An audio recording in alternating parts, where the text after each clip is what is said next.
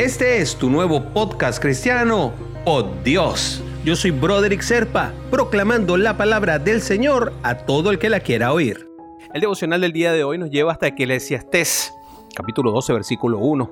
Acuérdate de tu Creador en los días de tu juventud, antes de que lleguen los días malos y vengan los años en que digas, no encuentro en ellos placer alguno.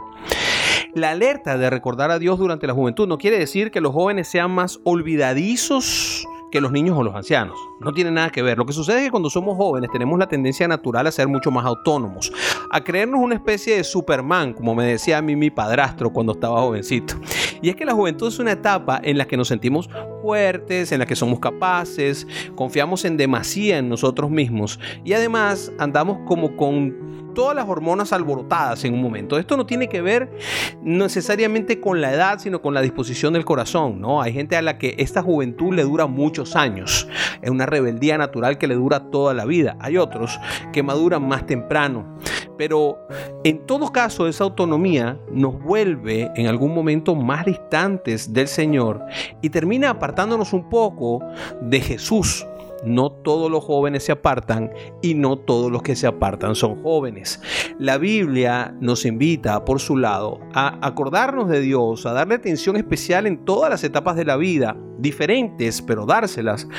Aun cuando todo va bien, dedicar amor y disposición al Padre, porque van a llegar inefablemente los momentos difíciles. Y en ellos, al igual que en los tiempos buenos, no debemos ser ni mezquinos ni interesados recordando a Dios solamente cuando necesitamos de su ayuda.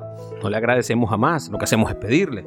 Debemos buscarle en todo tiempo, porque nuestro amor hacia Él debe ser fiel como Él es fiel para nosotros. Y te invito a orar, hermanito, hermanita. Amado Señor, quiero... Eh, tenerte siempre en mi mente, en mi corazón, Padre. No importa las circunstancias de mi vida, no importa el momento en el que esté ni cómo me sienta, Padre. Perdóname si hubo momentos en que me olvidé y me aparté de ti, Señor. Ayúdame a que en cada etapa de mi vida, sabiendo que hay diferencias, Señor, pueda dedicarme a ti de manera diferente, pero siempre dedicándome con el corazón puesto en tu palabra, Señor, y en tu Espíritu Santo que me cubre, que me baña y que me perdona y que me hace sentir feliz. En el nombre de Jesús. Amén, amén y amén.